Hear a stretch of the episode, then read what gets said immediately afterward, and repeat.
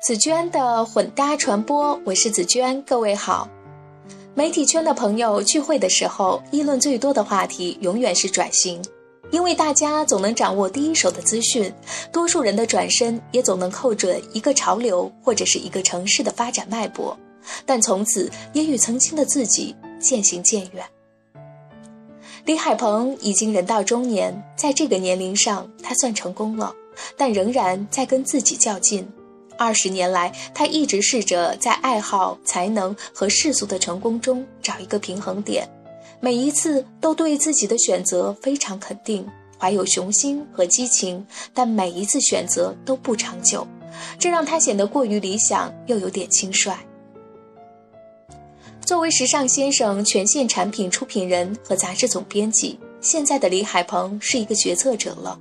在这之前，他当过文人、小说家、南方周末的记者、人物杂志的主编，对报道有着近乎苛刻的要求，永远对一个更美好的世界怀有乡愁。熟识他的人说，李海鹏内心里其实是个少年，有着与年龄不相符的单纯，但这并不妨碍他在一个庞大复杂的时尚集团里做到高层。每天，他从五棵松附近开车出来，拐上长安街，一路从西往东。西边很安稳，小市民的生活。然后你过了东单，马上就变了，能看到国贸三期了。再到东边就很燥了，四惠已经是兵荒马乱的新北京。随着年龄增长，李海鹏说自己已经越来越娇气，即使限行不能开车的时候，他也宁可打车。那样，即使堵，也可以堵在自己的空间里，不用人挤人。空间有了，时间却越来越少。在世贸天阶的办公大楼里，李海鹏总是行色匆匆，事务性的工作完全占据了他的时间。他过度的认真，让人感到他似乎有一点焦虑，或急于做成什么。他坦言自己现在想要做的就是个好东西。不管这是一本好的新闻杂志，还是好的时尚集团，他只追求好，无关属性和内容。可时尚也是一门大学问，时尚大厦里男男女女光鲜亮丽，言必提起品牌，语句中夹杂英文，专业的目光从另一个行业里射过来，像能直接穿过你的衣服，看到背后的标价牌。领导这么一群人，衣着品牌的东西要恶补吗？学一点吧，李海鹏说的时候露出困扰。我不可能完全学会，看不懂那个东西。你要说哪个衣服好看，我确实看不出来。同在一个集团里，跟他同样级别的人，状态与他完全两样。他们会在七九八租下一个店面，卖自己用过的二手货，光鞋就二百来双，卖了十分之一就收回十万多块。你想想，他们的钱都花到哪儿了？他们的生活是这样的，惊讶之余，他也感到了大家的差别。入职南州的头两年里，他是发稿量最大的记者，那频率接近每周一篇。夫妻俩在南方系工作两年，就在玉泉路买下一套一百四十平米的房子，一百零四万买下来，首付只要三十万。懵懂入了新闻这行，又做得不错，渐渐有了偏执。也正是因为这一点，他对周围的评价异常看重。这行本身的一些东西，比如与人搭讪、保持人脉，并不那么吸引他。人到中年，李海鹏对理想主义的看法跟早年不同了。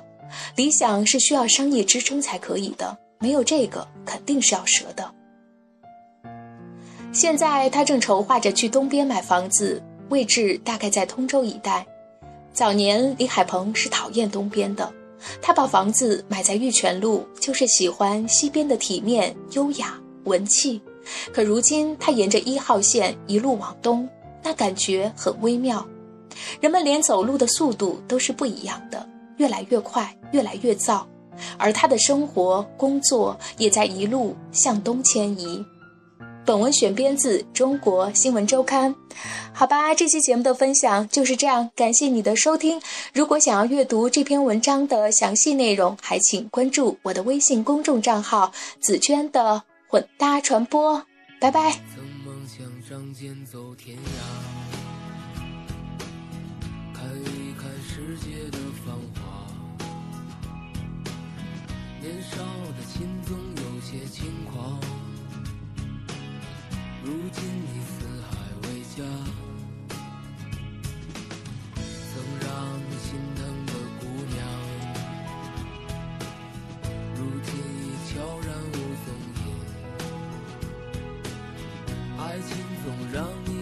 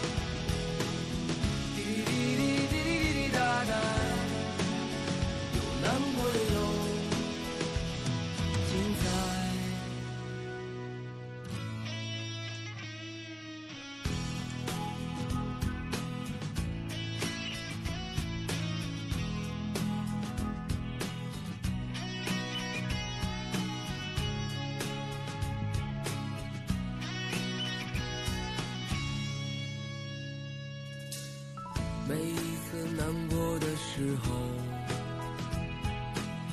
就独自看一看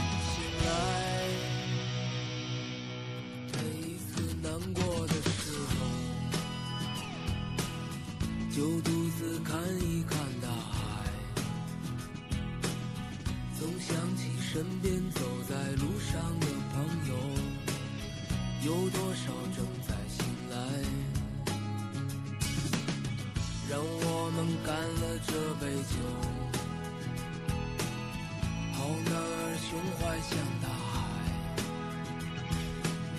经历了人生百态世间的冷暖，这笑容温暖纯真。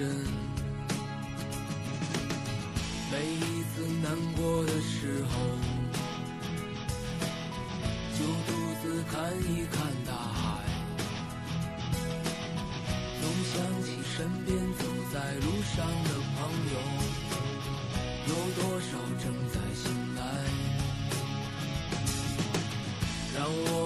干了这杯酒。好男儿胸怀像大